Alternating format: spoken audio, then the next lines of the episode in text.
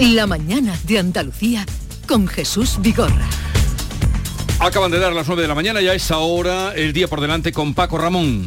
Pues vamos eh, con todos los frentes abiertos que tenemos esta, este lunes. La afición del Unicaja va a celebrar hoy en Málaga esa conquista de la segunda Copa del Rey de Baloncesto del Club Malagueño. El equipo va a salir esta tarde desde el Martín Carpena para dirigirse primero al Ayuntamiento, donde habrá recepción oficial, después a la Basílica de la Victoria. La Junta y el Ayuntamiento han ofrecido Málaga para coger la fase final de la Copa del año que viene, una opción que podría hacerse incluso oficial hoy mismo, como te ha dicho el alcalde Francisco de la Torre la capacidad que puede tener entonces el aficionado de Unicaja de, de, estar presente ¿no? en esa copa y de poder eh, apoyar al equipo y yo creo que saldrá, eso se confirmará hoy, creo, oficialmente.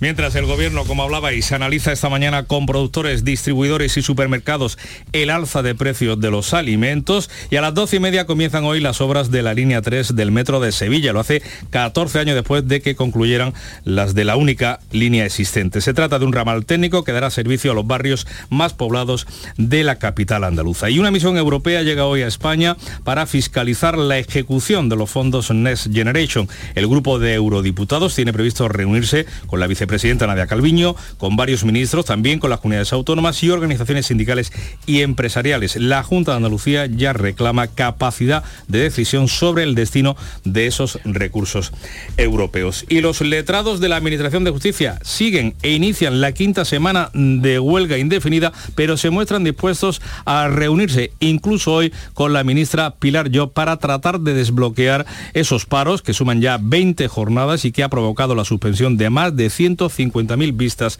y juicios. Por cierto que los ministros de Defensa se van a reunir hoy con su colega ucraniano para mostrarle una vez más su respaldo en la semana que por cierto se cumple el primer aniversario de la invasión rusa. Y esta misma mañana en Málaga, la ministra, la titular de Defensa española, Margarita Robles, preside el Consejo Superior del Ejército del Aire y del Espacio. Pues vamos a irnos ahora mismo donde se inician esas obras de las que estábamos dando cuenta, eh, las obras de la línea 3 del metro de Sevilla. Eh, la cita es a las 12, pero allí se encuentra ya nuestra compañera Inma Carrasco. Buenos días, Inma. Hola, muy buenos días. Pues sí, de aquí estamos ya en la antigua carretera de Brenes, en la C20. De aquí va a partir el ramal técnico, que de momento solo un cartel está indicando que de aquí va a partir este primer tramo de la línea 3 del metro. No es ninguna estación, sino la, ubicación de las futuras cocheras del metro. Está como, está, como decimos, a las afueras de la ciudad, muy cerca del cortijo del Higuerón. Este primer tramo va a tener 650 metros y se va a completar más adelante con otros 650 metros cuando se adjudique ya el que será el primer subtramo de esta línea. En definitiva, son los primeros pasos, aún queda mucho, entre 5 y 8 años. En principio el proyecto se terminará en 8 años. El gobierno central ya habló de reducir los plazos para que sean 5 o 6 años. Queda ese tiempo para ver terminada la línea 3 que va a conectar Pino Montano, la zona norte de la ciudad, con el Prado en el corazón de la ciudad, en pleno centro.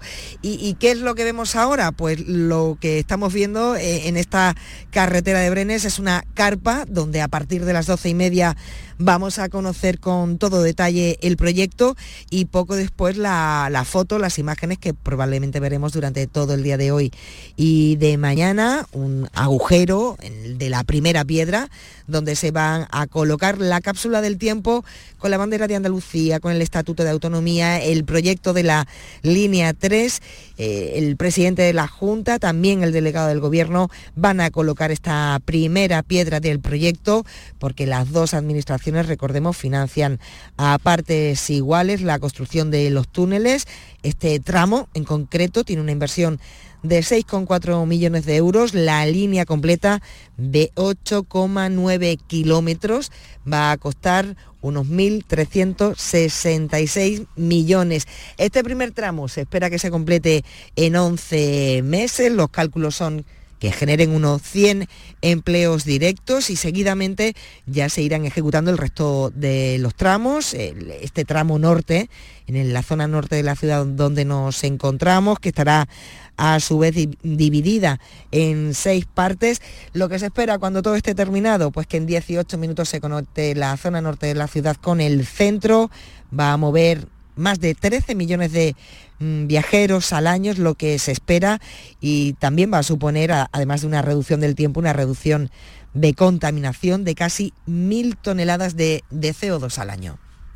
Muchas gracias, Inma Carrasco, y ustedes que lo vean y que lo podamos disfrutar, ¿no? Es lo que habría que decir en este momento. Desde luego, porque es que lo que nos cuenta Inma es, tenemos un cartel y tenemos una carpa. Yo no sé, el día que, vaya, día que veamos metro, madre mía, y hoy hay allí una convocatoria de autoridades que es, impresionante. La carpa debe ser como la de las bodas grandes, porque va todo el mundo mundial allí a retratarse con la primera... ¿Es verdad o no, Inma? No, no, no es tan grande la carpa. Es ah, una, carta, una carpa como la ceboda, así. Pues, es más grande la explanada. Es, más grande la explanada pues que pues un sitio. Pues se va a poner de bote en bote, Isma. sí, sí, claro. Nosotros ya hemos cogido sitio, hemos venido los primeros. muy bien. Sí, a mí me encanta lo que más me gusta de esta lado hay que empezar, Estela, por algún hay que empezar por la cápsula del tiempo. A mí lo que más me gusta es la cápsula del tiempo. Eso que tú vas a las primeras piedras de las cosas y en una urna meten eso, pues monedas de curso legal, los periódicos del día, eh, la bandera de Andalucía, estatuto. A mí esa cosa me, me, gusta porque digo, ¿habrá alguna vez alguien que lo vea dentro de no sé cuántos milenios, no? ¿Habrá gente que vea eso? Pues me parece interesante. Es lo más divertido de estas cosas, porque los demás, en fin, a ver mm. si alguien ve, ve el metro alguna vez. Eh, sí, de, la gente que nos está escuchando y de mm, los nietos de los que nos están escuchando, ¿no? Quiere decir. confiemos. Eh, vamos a otro asunto. Mm, por cierto, los letrados de justicia, llamados secretarios judiciales, siguen en huelga. El viernes, el viernes estabas tú, Kiko, ¿no? Por la mañana. Sí. Estabas conmigo. Eh, aquí sobre la marcha nos dijeron que cesaron la, la negociación cuando llegaron las mujeres de la limpieza. Eso está ahí, ¿eh? Que llegaron las mujeres de limpieza a las 7 de la mañana y se tuvieron que ir. Pero el caso es que no ha pasado nada. 15 horas estuvieron. 15 eh, horas, pero entran en la, en la quinta semana de huelga pero esto desde luego a las personas que les afecte les tiene que afectar y mucho, pero sigue. Y, se habla de 150.000, que serán ya 160.000, los juicios aplazados, las vistas no sé cuántas, el dinero guardado no sé cuánto, y mucha gente sufriendo. Sí, se levantaron después de 15 horas y decían, lo, sorprendente es cuando decían, no, y no hemos hablado, ¿no? Pues hemos estado 15 horas y no, no, hemos desbloqueado esto. Yo creo que se están reproduciendo muchos de los, de los episodios y de los pulsos que se, que se mantienen en toda huelga que se enquista. Eh, y en este momento la huelga empieza a tener repercusión ciudadana, lo que empezó siendo una protesta, es una protesta salarial, de competencias y, salarial, de, de 4.300 profesionales. Eh, se trató inicialmente como algo reducido, pero eso empieza a tener trascendencia ciudadana. Esto obliga o debe obligar al gobierno a que se mueva, pero también los propios convocantes de la huelga, para no generarse la antipatía del resto de la sociedad y que sea cómplice con sus reivindicaciones, también tienen que hacer algunos movimientos y lo van a hacer. Van a hacer esos movimientos que, pues, cosas como autorizar las pensiones alimenticias o, simplemente eh, han dado instrucciones para evitar desplazamientos eh, de una provincia, desplazamientos para los mil, eh, los 152.000 juicios que se han suspendido, ¿no? lo que llama aquí la atención, pero forma parte también de la manera de proceder en otras huelgas y en otros episodios del gobierno, recordamos la de los transportistas, es lo que está tardando, porque todavía no se ha producido, lo que está tardando en sentarse a esa negociación la persona que los convocantes eh, ahora mismo identifican como interlocutora, que es la ministra de Justicia. Creo que eso sí debe de producirse.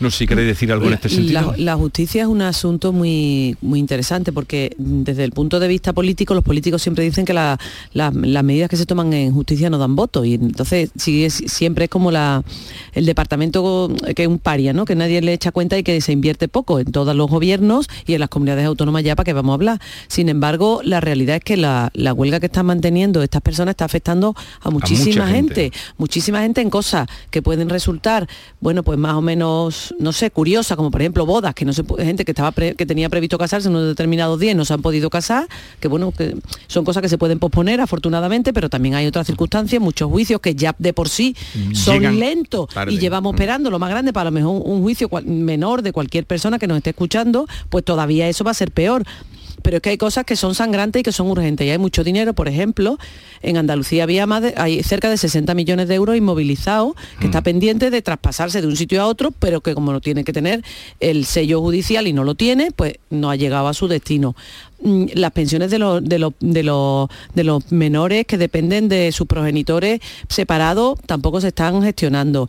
Mm, hay muchos asuntos que, afectan a la vida cotidiana y que realmente ya de por sí lenta, pues todavía peor. Entonces, la realidad es que la justicia es un servicio público, es un servicio público que afecta directamente a la vida de los ciudadanos. Yo me llama mucho la atención, como decía Kiko, que esta gente todavía pues no, no, no hayan mm, sido capaces de llegar a algún tipo de acuerdo, sentarse y negociar y, resolver algunos asuntos, porque además la verdad es que el, sector de la justicia tampoco es un, es un, son unos funcionarios que se quejen mucho, realmente. No, no, no hemos huelgas y, peleas y, lío y bronca que nos afecten a los ciudadanos, recordamos pocas, ¿no? Entonces, quizás habría que tomarse esto un poco más en serio desde el punto de vista del gobierno para resolverlo ya, ¿no?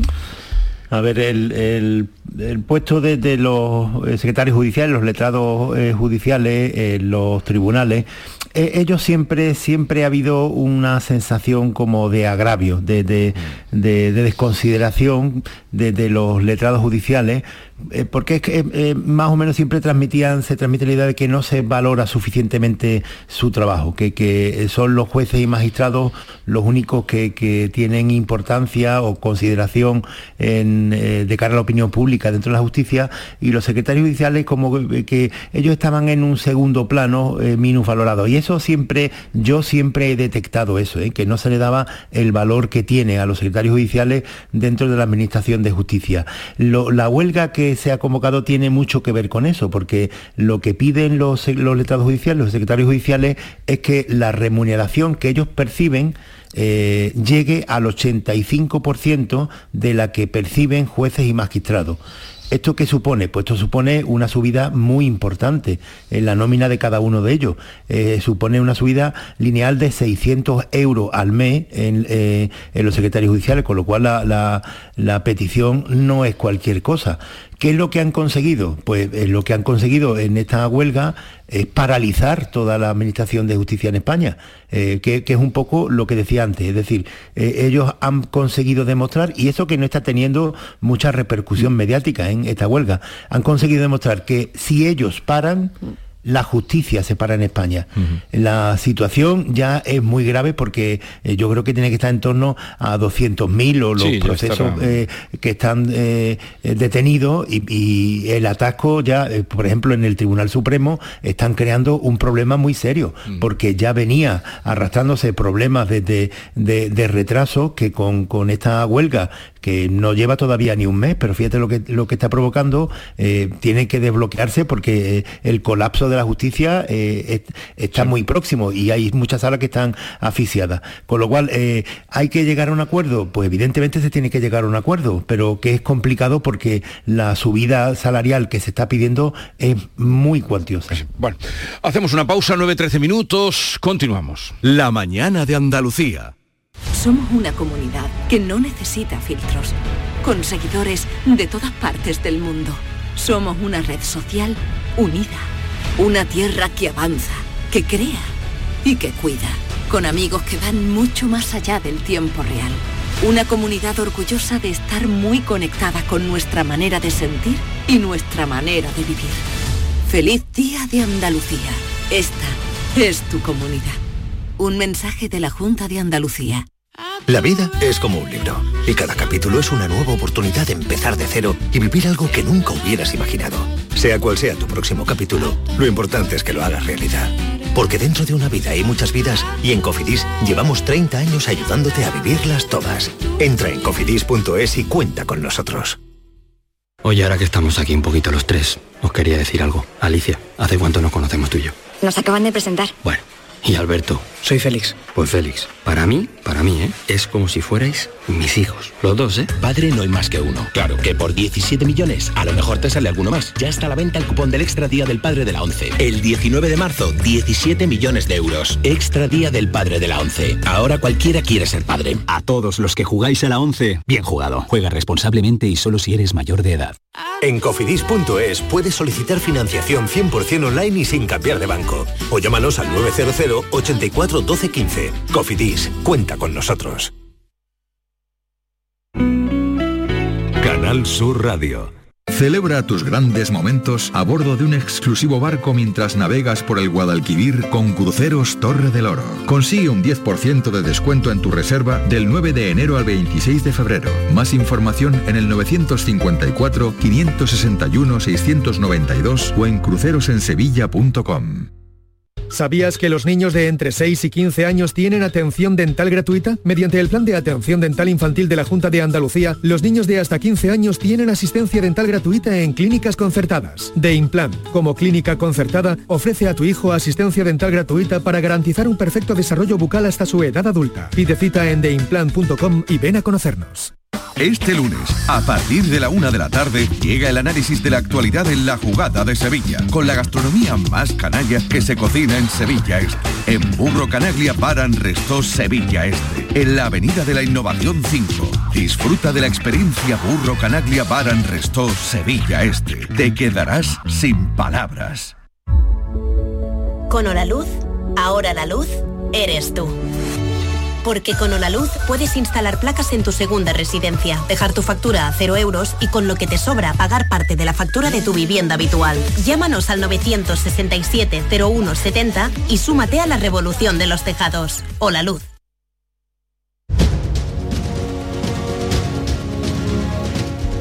Vamos a saludar a Rafael Torres, presidente de la Confederación Española de Comercio. Rafael Torres, buenos días. Muy buenos días, ¿qué tal?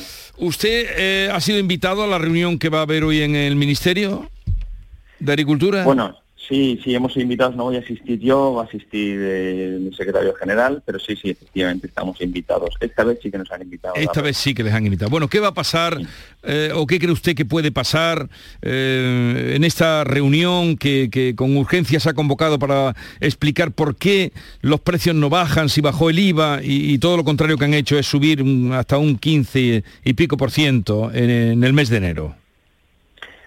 Bueno, yo creo que, a ver, eh, en, principio tenemos que esperar a ver qué es lo que pretende de esta reunión. Yo creo que va a ser eh, a título meramente informativo, recopilar y contrastar información que está saliendo en prensa, que sea contrastada o no por los por los distribuidores. Es decir, eh, eh yo creo que, que, ahora mismo simplemente es para poder evaluar. tampoco es una posición del gobierno ni hay ninguna propuesta concreta al respecto y yo creo que simplemente, en primer lugar, tendrán que saber qué opinamos eh, y, y, lo que entiendo que se les va a decir por parte de todos los formatos es que, que, como bien incluso está saliendo un informe del propio Banco de España, que está en la línea de que no es culpa de la distribución la subida de los precios. Eh, que, que, que, todo lo contrario, que los márgenes están siendo perjudicados, que cada vez son inferiores, más inferiores, más bajos, uh -huh. y que por tanto muchos negocios, sobre todo en nuestro caso, que es lo que a mí me, me preocupa, los más pequeños, que somos los que más estamos sufriendo en incremento de costes, pues estamos entrando en pérdidas en muchos casos y podemos dejar de ser sostenibles. Al final, eh, yo creo que esto no es un tema de echar la culpa a ningún formato comercial, sino realmente de sentarse con serenidad, eh, analizar por qué está ocurriendo esto y tratar de poner soluciones que sean mmm, poco nada demagogas y sí más prácticas y sobre todo de acuerdo con la distribución y con el sector, que yo creo que es lo importante, porque si no al final hemos visto muchas medidas que si no se dialogan llevan a, a malas soluciones. ¿no? Pero usted me dice que la distribución mm, no, que incluso están corriendo el riesgo de, de eh, dejar, a, no sé, me ha dicho que, que alguien que pueda eh, retirarse. Eh, los super mm, dicen que tampoco y los productores, agricultores y ganaderos dicen que tampoco, que, que los costes que se le han encarecido mucho. Entonces, eh, sobre esa bajada del IVA, ¿sobre quién ha repercutido? ¿A quién ha favorecido? Es que la, la, rebaja del IVA sí que ha tenido un efecto y de hecho el, propio gobierno está reconociendo. La otra cosa es que al final hay que diferenciar eh, el IVA, un impuesto de, los precios. Es decir, lamentablemente hemos visto como en enero los precios han subido mucho.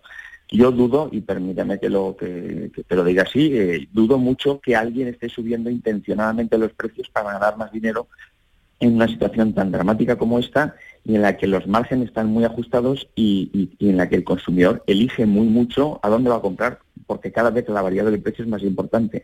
No tendría mucho sentido, si además están subiendo todos, eh, eso implicaría que es que se están poniendo de acuerdo en marcar precios más altos, lo cual me parecería absurdo, aparte de que es ilegal, sería amoral, y, eso no tendría ningún sentido, porque estaríamos perjudicando conscientemente a la, a la población. Eso no tiene ningún sentido.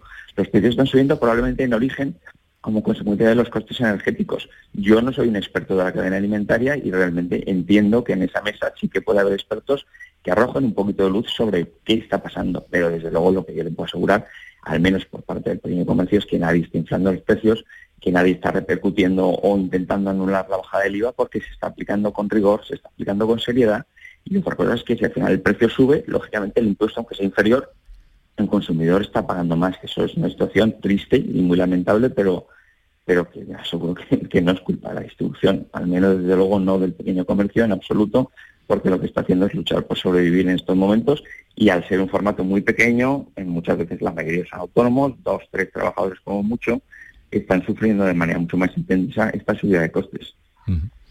Bueno, pues veremos qué pasa hoy después de esa reunión y si se aclara dónde hay que tocar o dónde hay que ajustar para que eh, se note y al consumidor llegue realmente esa bajada. Eh, Rafael Torres, presidente de la Confederación Española de Comercio, gracias por atendernos y ya veremos qué pasa después de la reunión de hoy. Un saludo y buenos días.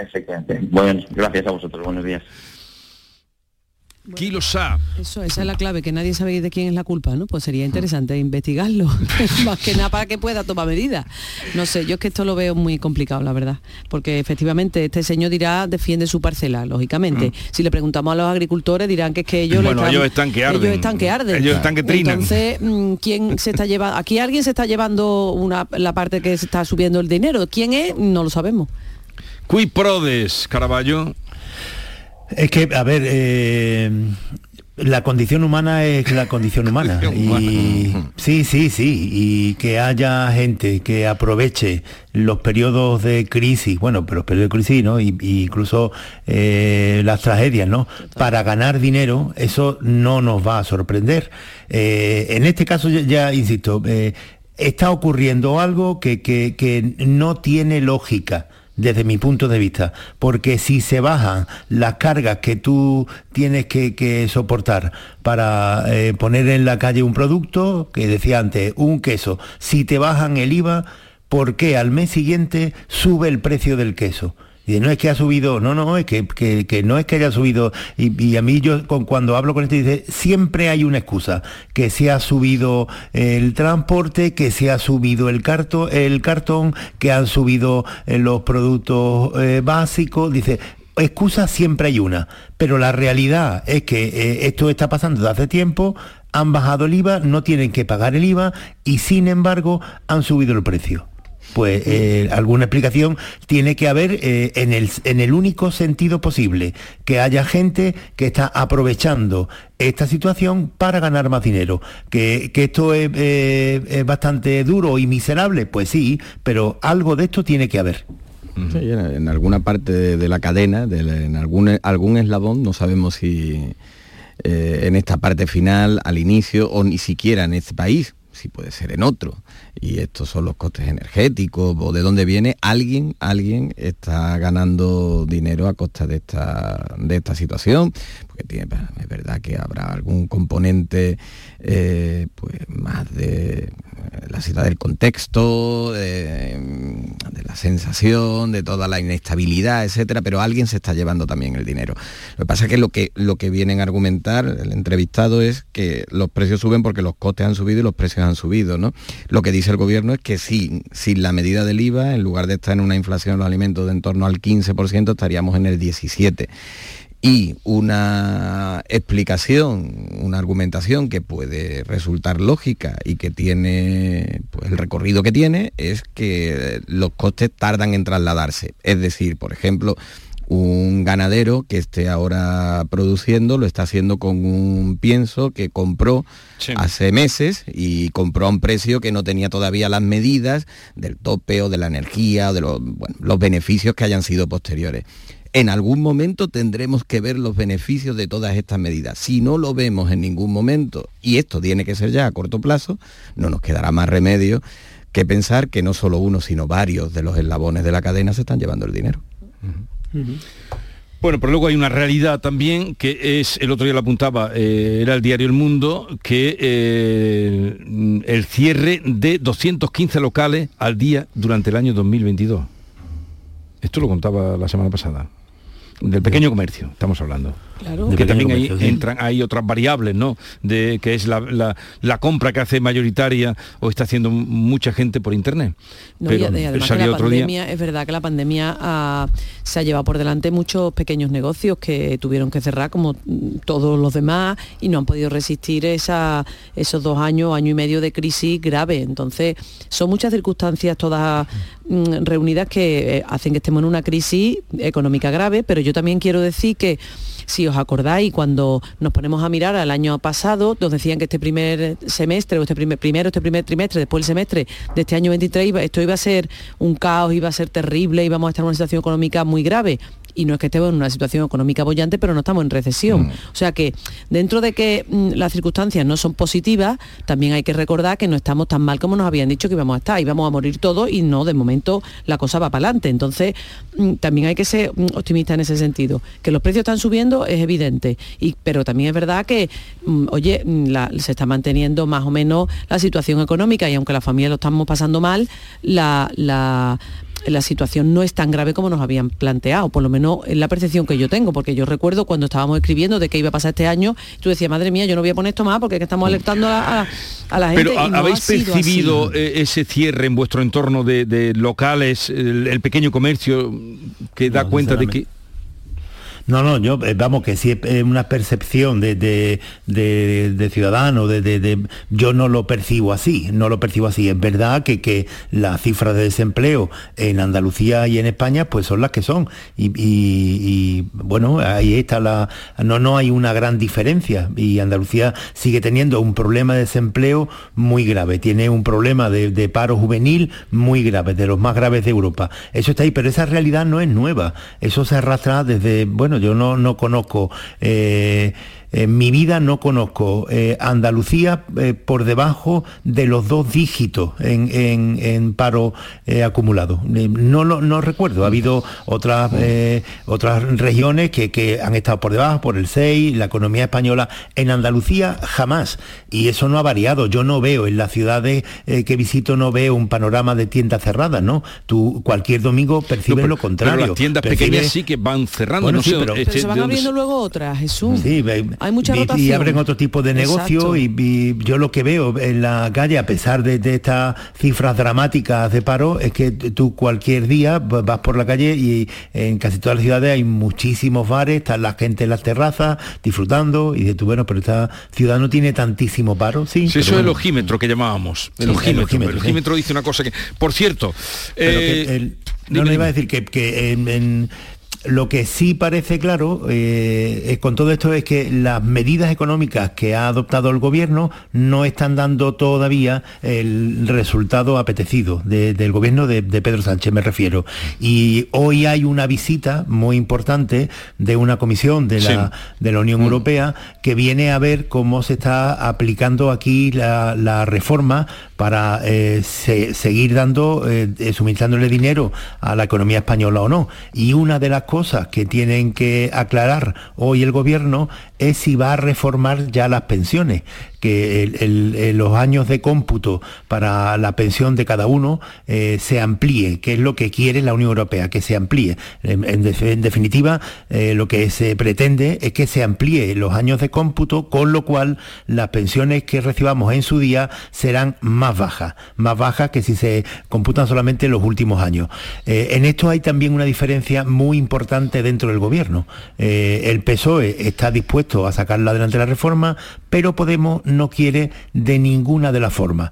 Y si no hay un compromiso serio de España eh, para sacar adelante la reforma de las pensiones, lo que puede pasar es que se bloquee a su vez la segunda parte de financiación, que serán otros 30 o 40 mil millones de, euros que tienen que venir a España para las reformas que se adoptaron después de la, pandemia. Con lo cual, estamos hablando de que no se, eh, no se logran controlar los precios y de que se puede complicar el panorama de la financiación si no sale adelante la reforma de las pensiones que a quien nos va a perjudicar es a todos nosotros, a los que tengáis confianza de cobrar la pensión, pues yo creo que no, no, no, ¿cómo que confianza? Queremos cobrar la pensión. Se le estaba poniendo una carita a Hombre, Estela. Es que, escúchame, Javier, ¿cómo no? De, de, Le estaba poniendo una carita yo a Estela. Creo que, yo creo que la- el asunto de las pensiones es un tema interesante porque me da la sensación, No. a lo mejor estoy equivocada, pero que esto se va a estirar en el tiempo, ¿eh? Porque mm, el gobierno central va a hacer todo lo posible y lo imposible también, porque esta, este debate de las pensiones se apartado, apartado, apartado, apartado hasta después de las generales. Tiene a la Unión Europea, efectivamente, pisando y mirando qué estamos haciendo y qué no estamos haciendo, y hoy viene efectivamente la, una comisión de control presupuestario del Parlamento Sí. Europeo. Vienen aquí a analizar, se van a quedar durante tres días y van a analizar cómo nos estamos gastando los fondos Next Generation. Una de, la, mm, de las reuniones que tienen, que es a las 3 de la tarde, es con la consejera de Hacienda de Andalucía, Carolina. España que le va a explicar pues cómo se está haciendo aquí, lo- el dinero que hay, el que no hay, en fin, todos los proyectos en marcha. Y hay, hay mucho- muchas cosas encima de la mesa con esta, con esta reunión. Una de ellas, efectivamente, es lo que la Unión Europea quiere, sabe de las pensiones, pero hay otra que yo creo que nos afecta también directamente, todo lo que se refiere a la economía nos afecta directamente al final a nuestros bolsillos, que es la la gestión de estos fondos y cómo se gastan. Porque mm, a- a- hasta ahora el gobierno central está diciendo pues hay que gastarse X millones o X porcentaje en determinados proyectos. Por ejemplo, en proyectos de energía renovable, Sí. otros en proyectos eh, para de Digitalización. digitalización Mm. de los procesos, en fin. Pero hay uh, algunas comunidades autónomas, por ejemplo el País Vasco, que ha pactado y ha firmado, ha ido Calviño a firmarlo personalmente con el gobierno vasco, que ellos se gastan el dinero dentro de ese margen eh, que da la Unión Europea, por supuesto, como ellos consideren oportuno mientras que aquí esa, esa prerrogativa no la tenemos. Entonces, eso entra dentro de otra, otro frente que es relevante y yo creo que va a ser una de las banderas que va a enarbolar la consejera en, en Madrid esta mañana. Hablaremos otro día de las pensiones, hablar- pero eh, Javier Caraballo mm, ya nos ha puesto en ascuas, ¿verdad? No, pues yo creo que no hay ni un solo oyente que, que no diga, bueno, ya veremos si yo llego a cobrar la pensión o no, porque tal como van las cosas, yo creo que eh, todos tus oyentes, Vigorra, eh, que tengan todavía una distancia eh, importante para cobrar la pensión, no sé, y que le falten Sí. todavía para jubilarse 10, 15 años por ahí, o 20, pues eh, seguro que todos tienen esa misma inquietud.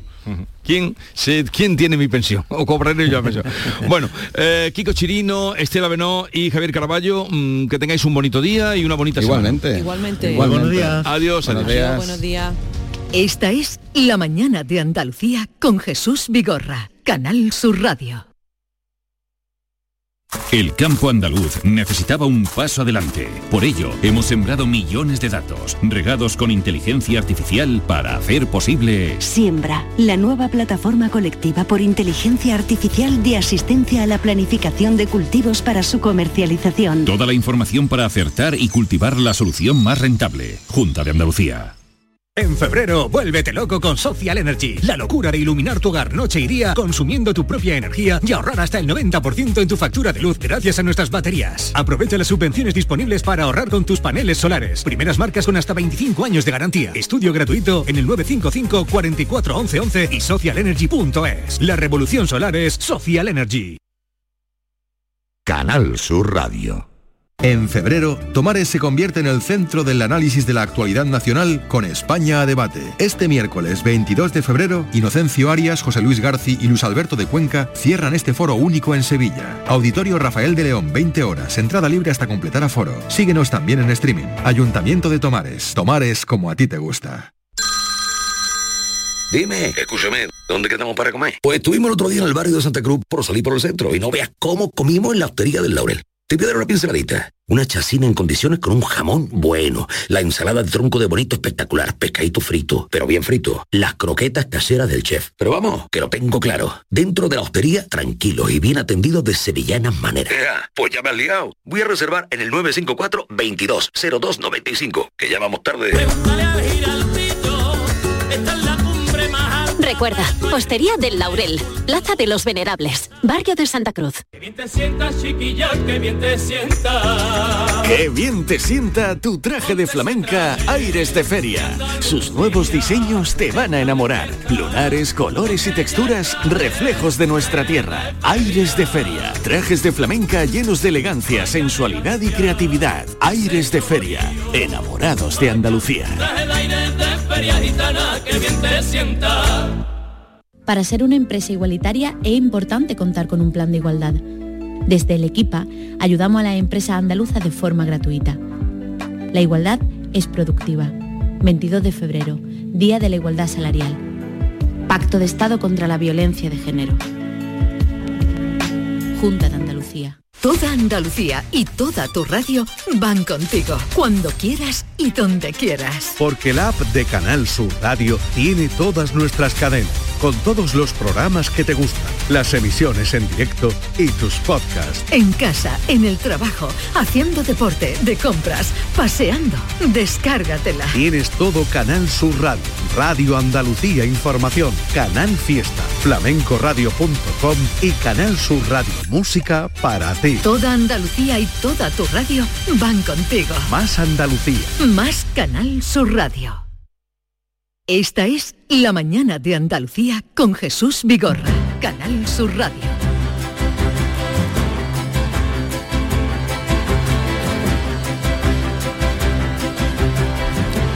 Llevamos muchos días hablando, y lo que nos quede, de la ley del solo sí es sí, las repercusiones que ha tenido, eh, las rebajas que se están produciendo de penas en los condenados por delitos sexuales, eh, el debate que va a tener lugar justamente en la víspera del Día Internacional de la Mujer, pero en medio de todo eso, de todo ese barullo que lo hay, eh, se ha colado el nombre de una joven sevillana, se llama Lucía Castro, que sufrió abusos sexuales por parte del entorno familiar desde que tenía siete años hasta los 12 eh, y que ha emprendido eh, una plataforma para demandar al gobierno por daños y perjuicios juicios de esas personas precisamente condenadas por delitos sexuales a los que se les está rebajando las penas.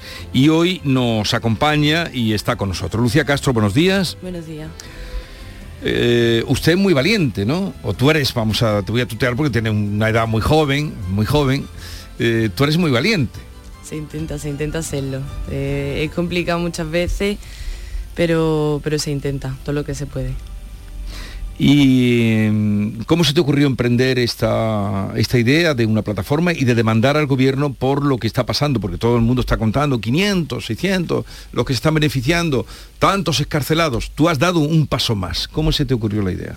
Pues fue un poco de, de imprevisto porque cuando nos enteramos mi, mi abogado y yo que le habían concedido la reducción de condena a mi agresor, él me habla por, por WhatsApp y me dice que mm, que había pensado en, que, cree que, es factible que se pueda solicitar una indemnización por daños y, perjuicios, un poco un, una especie de reclamación patrimonial.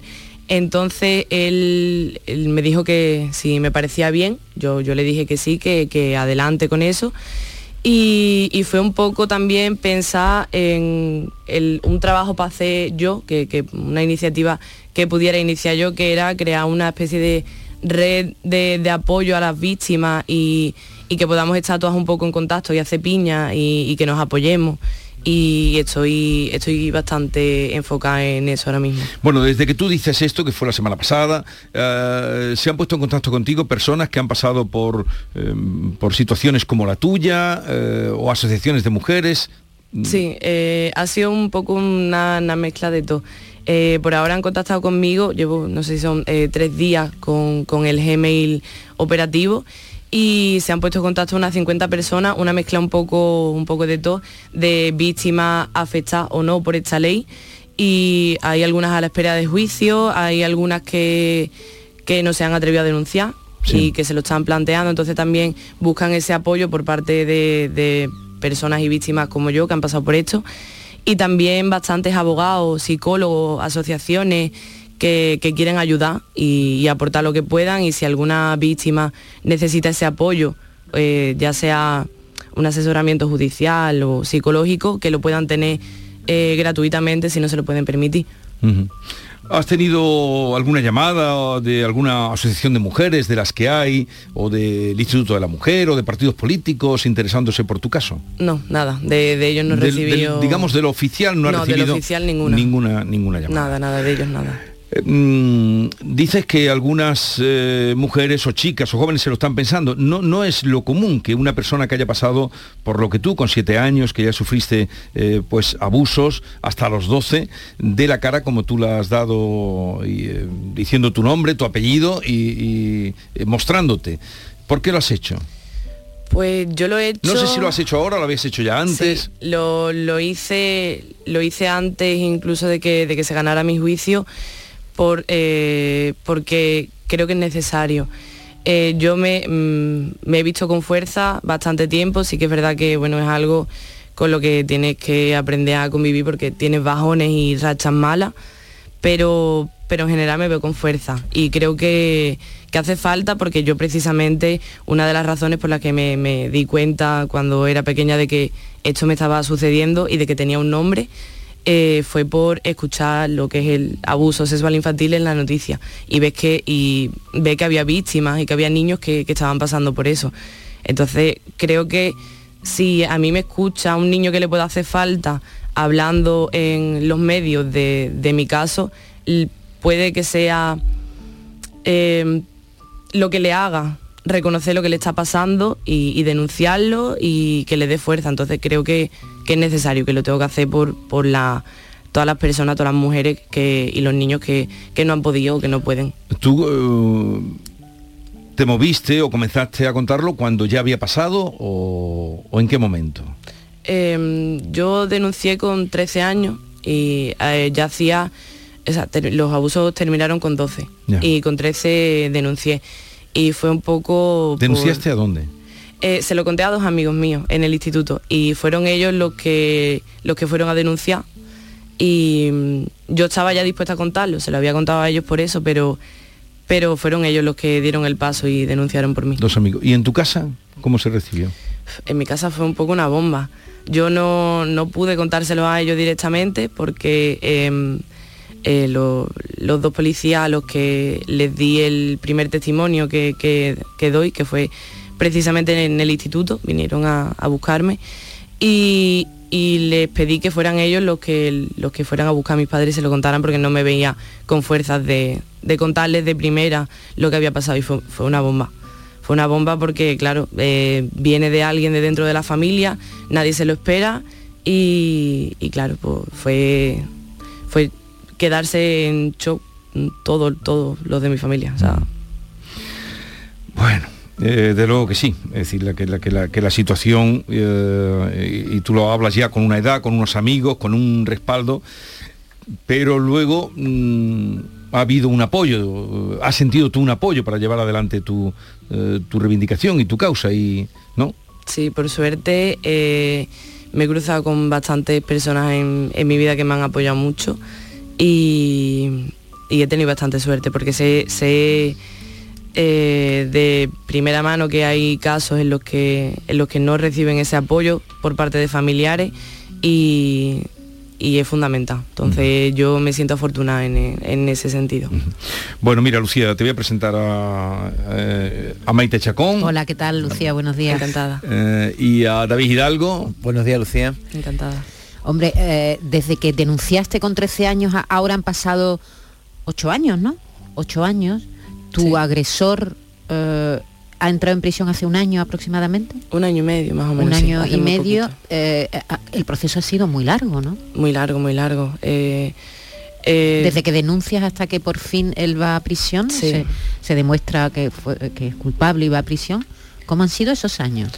Esos años realmente los peores de mi vida, porque es un proceso bastante duro y, y claro, empiezas a, testificar y a tener que, ir a mm, decenas de sitios diferentes con, con 13 años, tienes que revivir otra vez tu historia y contarla muchísimas veces y es un proceso muy largo en el que, no sé, se crea una, una bomba de emociones, de, de daño psicológico y son bastante duros. Lucía, eh, tu agresor, que fue tu tío, fue condenado a 11 años. Sí. Ah, lleva uno y ahora la audiencia de Sevilla le ha rebajado la pena a 10 años y medio de cárcel porque con la nueva ley es, solo agresión. ¿Tú qué opinas de esta ley del solo si es sí? Opino que entiendo que, que al principio la, la idea con la que sacaron esta ley fuera, fuera buena, pero al final pues el- la cosa es remitirse a, los hechos, ¿no? a lo que está pasando y, lo que se está pudiendo comprobar. Y realmente se está haciendo el efecto contrario que, debería tener, que en, vez de, apoyarnos a nosotras, a las víctimas, que yo fui una de las que se alegró cuando salió la ley porque se supone que, nos íbamos a sentir más apoyadas y al final eh, está beneficiando a, los agresores en vez de, de a nosotras. O sea, eh, es indignante. Bueno, tú has puesto, vamos a dar el correo que tú has puesto en circulación, que es afectadas.ley si es sí, si es sí, si es sí. Sí, con solo una S. Eh, afectadas.ley si es sí arroba gmail.com donde las víctimas que se sientan pues eh, puedan hacer eh, puedan ponerse en contacto contigo para lo Sí. que tú estás demandando y los abogados te han dado te han dado posibilidades o por lo menos que tiene mm, argumentación eh, tu tu petición. Sí, eh, al final es un- se está creando un poco un debate y hay algunos que, que dicen que no, que no es posible, hay otros que dicen que sí, que tiene muchas posibilidades, pero, pero bueno, yo, mm, yo creo que sí, que esto puede llegar a buen puerto y bueno, y aunque no saliera bien, eh, la cosa es hacer ruido y, alzar la voz y, y que se sepa que, que estamos aquí y que no estamos de brazos cruzados, que van, están teniendo una respuesta eh, como consecuencia de, de los fallos que están cometiendo. A tu agresor, como contaba David, lo, lo- condenaron a 11 años, eh, ahora le van a rebajar unos meses de pena. ¿Qué, qué sentiste cuando te enteraste de que tu agresor en, en cierta medida se, va bene- se beneficia ¿no? de, de una ley que en realidad lo que intentaba era justo lo contrario? ¿Qué sentiste ese día cuando te enteraste? Eh, siento, o sea, sentí, sentí muchas cosas al mismo tiempo. Eh, no me lo esperaba y, sentí, no sé, eh, vergüenza de lo que está pasando. Eh, otra vez el tener que lidiar con, con la ansiedad, con, con los miedos y es un poco, no sé, me sentí congelada, sin saber qué hacer, sin saber qué hacer porque te sientes de manos atadas y no sé, es indignante. Lucía, pero escuchándote hablar me da la impresión de que te afecta más no solo no el hecho de que le vayan a reducir medio año la condena, sino el revivir Claro. el trauma, ¿no? Eso es lo que más te afecta. Sí. Eh, al final es lo, lo que nos está afectando a todas nosotras, que es la, esta revictimización que estamos sufriendo. Porque eh, que les rebajen, como en mi caso, seis meses de, de prisión, pues bueno, afecta, pero, pero lo que realmente afecta es el hecho de que eh, él lo haya podido tener, lo haya podido obtener cuando después de tantos años de lucha he conseguido que, que él acabe en prisión y luego eh, el daño que, estamos sufriendo todas las víctimas otra vez de nuevo, que es otra vez meternos en el, proceso judicial, escuchar a personas ajenas a esto, como son algunos políticos, eh, mm, habla por nosotras y, mm, y es otra vez pues revivir eh, el daño y volver a tener, yo a veces me siento eh, otra vez como la niña de 13 años que, que denuncia y, vuelvo a sentirme con, con los mismos miedos y, y todo. Oye, eh, me has dicho que en estos tres días que llevas, y cuatro, y dando la cara además, porque tú estás eh, dando la cara, no has tenido ninguna llamada ni de políticos, ni de asociaciones institucionales, supongo que de personas que están afectadas sí, pero de- a nivel institucional nada. En todo el proceso que tuviste desde que denuncias y empiezan, porque han sido muchos años, como eh, señalaba Maite, han sido muchísimos, 11, Ocho, ocho años. ocho años, ¿no? Desde 13 hasta que eh, lo condenan. Mm, ¿Ahí tuviste apoyo de alguien o, o no? ¿O eso te lo Ahí chupaste tú sola? El, el apoyo más o menos oficial, fuera de, de lo que mis amistades y, y mi familia, eh, fue una asociación de aquí de, Sevilla, que es Adima, que te proporciona acompañamiento y, terapia, ayuda psicológica, pero ese, ese también es otro tema complicado y que no se trata en condiciones porque eh, te ayudan en el proceso, pero cuando cumples los 18 y ya tu proceso judicial ha terminado, no te dan esa ayuda psicológica que, que tú probablemente sigas necesitando. Entonces, eh, a mí de los 18 años hasta ahora me ha hecho falta y, y no, la, no la he recibido no la he recibido y en muchas ocasiones no he tenido eh, la suficiente economía como para permitirme pagarme un psicólogo Sí, privado. es que eh, ayuda psicológica, ayuda también económica, porque Sí. pa- para llevar esto adelante se necesita ayuda económica. ¿Has conocido a, a muchas eh, mm, chicas que hayan pasado por ahí en, en abusos sexuales en la infancia, en la adolescencia? Bastante, bastante. Y algo que me sorprendió bastante fue que cuando eh, yo conté lo que me estaba pasando durante esos años de proceso judicial y denuncia, eh, muchas personas muy allegadas a mí se, se acercaron y, me dijeron, oye, que, que a mí de pequeña me pasó tal. Que, que a mí cuando tenía cierta edad, eh, este vecino de- del bloque, no sé qué, me hizo esto. O sea, hay muchísimas víctimas que no sabemos, que no conocemos, que a lo mejor le ha pasado una vez o un par de veces y no lo cuentan porque, claro, les pasó de pequeños. Entonces, es algo que, que- que no, lo, que no lo han denunciado y no lo, no lo han contado. ¿Tienen más hermanos? Sí, tengo dos. ¿Y los hermanos, tus hermanos están contigo?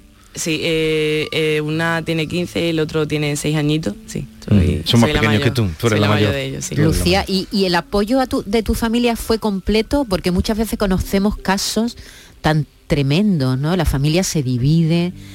Eh, imagínate, ¿no? Era un tío tuyo, pues a lo mejor, yo qué sé, una abuela, un abuelo, de pronto se pone de parte del adulto.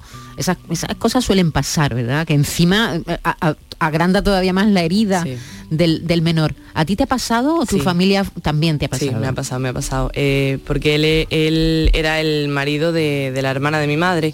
Y la hermana de mi madre, cuando yo denuncio y lo cuento, eh, ella se pone de parte de él y, y desaparece. Entonces, pues la familia, pues una bomba. Sí, lo que ha dicho ella, que fue una, una bomba. Lucía ha mencionado también a personas que no saben del tema y que hablan. Una Sí. velada crítica a los políticos. Dime algo de los políticos, ¿qué opinas de ellos, de los que mencionan tanto estos casos? ¿Tú te sientes infravalorada, mm, mm, desconocida en tu, en tu trauma? me siento bastante infravalorada por parte de ellos porque creo que, que no se nos pone a, a las víctimas en el lugar que, que debemos tener. Y, y muchas veces intentan como hablar por nosotras o intentar otra vez dejarnos en segundo plano. Y, y es lo que están haciendo con todo el, el debate que están teniendo, con el tema de rectificar, no, no querer cambiar la ley y, y nos están haciendo eso, nos están dejando en segundo plano otra vez. ¿Tú crees que la ley que cambiarla cuanto antes, no? Sí, totalmente, totalmente. Bueno, vamos a recordar eh, la dirección de correo que ha puesto Lucía en, redes y que es lo que ha hecho que nos enteráramos de esta situación. Afectadas.leysi arroba gmail.com y ahí es la manera de conectar con, contigo. Sí. Estás encontrando ahí además gente que está viniendo y ya con el equipo de abogados con el que estás trabajando. Bueno, te deseamos lo mejor. Muchas gracias. ¿eh? Y que te vaya todo bien. ¿Tienes trabajo? Eh, no, ahora mismo no. no tienes ahora trabajo. mismo no, está la cosa complicada. Sí, es verdad que estaba complicado y para los jóvenes casi más. Te deseamos lo mejor y, y al menos eh, reconocer ese paso que has dado adelante, muy difícil de dar y que demuestra por otra parte tu valentía y, y que en la vida desde luego vas a encontrar tu sitio para eh, superar todas esas esos traumas seguro que, que en, la, ju- en la adolescencia y en la infancia te hicieron pasar por algo que no, que no debería pasar nadie. Espero Gracias- que sí. Gracias Muchas por la gracias. y suerte. Gracias a vosotros. 9.53 minutos de la mañana. Esta es La mañana de Andalucía con Jesús Vigorra, Canal Sur Radio. Hay gente para todo. Y el programa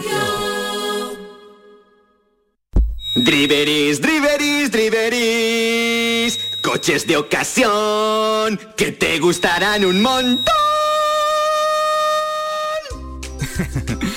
Lo nuestro no es cantar. Lo nuestro es vender coches de segunda mano. Bien seleccionados, perfectamente revisados, garantizados y a muy buen precio.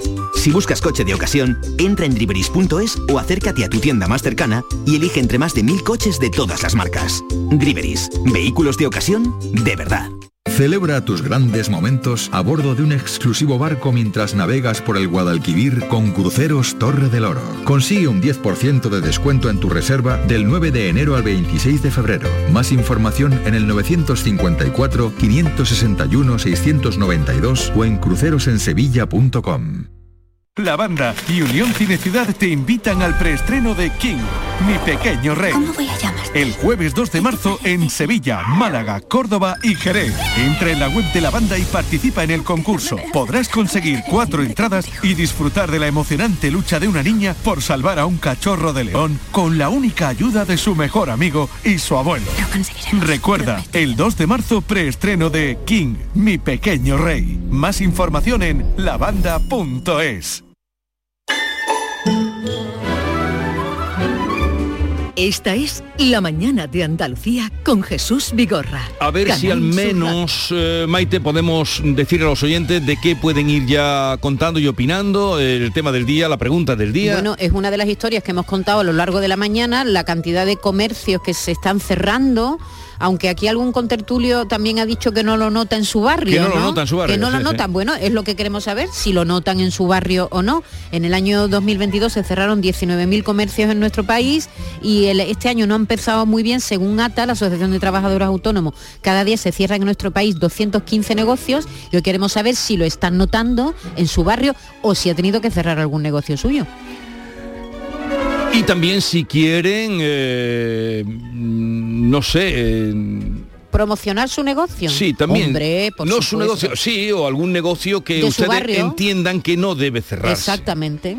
Un- Aquí existe tal cosa y tal cual. sin el cual tú no podrías vivir, Sí. que está abajo de tu casa. La media es de que se cerraron 215 locales al día este año. A- a sí, en los, en los meses que llevamos, en el tiempo que llevamos de este año, diremos si ha ido acelerando, según ATA, O sea el que va cierre de negocios en nuestro país. Entonces, ¿qué negocio ha desaparecido de su entorno? Exactamente, qué negocio, o ha tenido que cerrar algún negocio suyo propio. Y ustedes lo, lo echan en falta. Eso. ¿Y qué negocio o qué establecimiento mm, creen ustedes que merece un impulso? Y ustedes se lo van a dar. 670, 940, 200. Ahí está la manera de ayudarnos también los unos a los otros.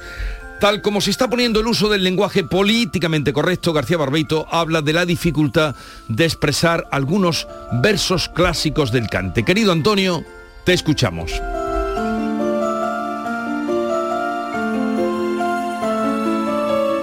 Muy buenos días, querido Jesús Vigorra.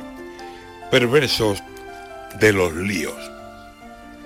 A ver quién le enmienda al pinto su famosísimo cante, que lo dijo por Fandango y también por Soleares, que madrero como era, llevaba por estandarte. Toito te lo consiento, menos faltarle a mi mare, que una mare no se encuentra y a ti te encontré en la calle. Escribir la letra ahora daría trabajo bastante. Se aburrirían letristas de los que tienen el arte de escribir y componer. Porque, a ver, paso adelante. ¿Cómo escribiría usted para que entrara en el cante con la exigencia actual menos faltarle a mi mare?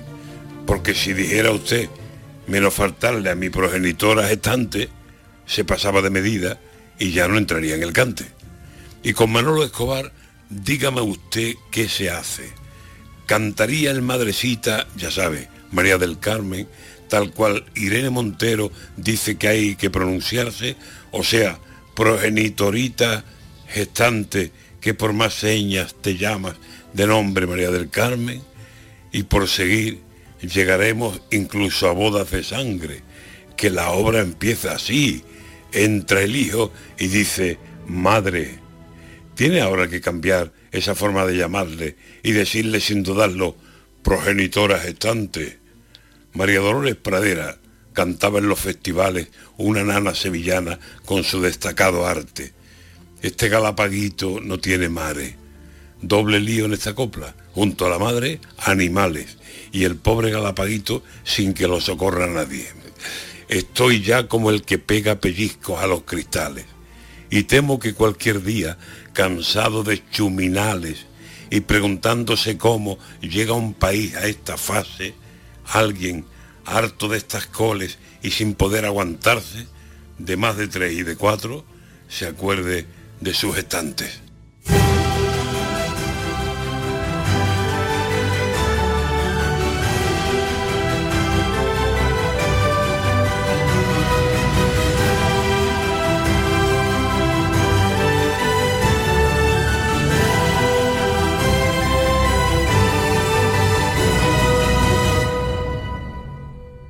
Hay gente para todo y el programa del Yuyu es de gente que le pone humor y alegría al día a día. Esto ha pasado en una youtuber de Tailandia que se ha grabado comiéndose un murciélago. Les gusta mirar el lado bueno de la vida por muy surrealista que pueda parecer. Tomaba una, una gran sopa, una sopa de picadillo para ir a ese murciélago. de aquí. El programa del Yuyu, gente genuinamente original. Dejaros ya de hacer el primo. En vez de un murciélago, comerse un langostino. De lunes a jueves a las 10 de la noche. Más Andalucía más Canal Sur Radio.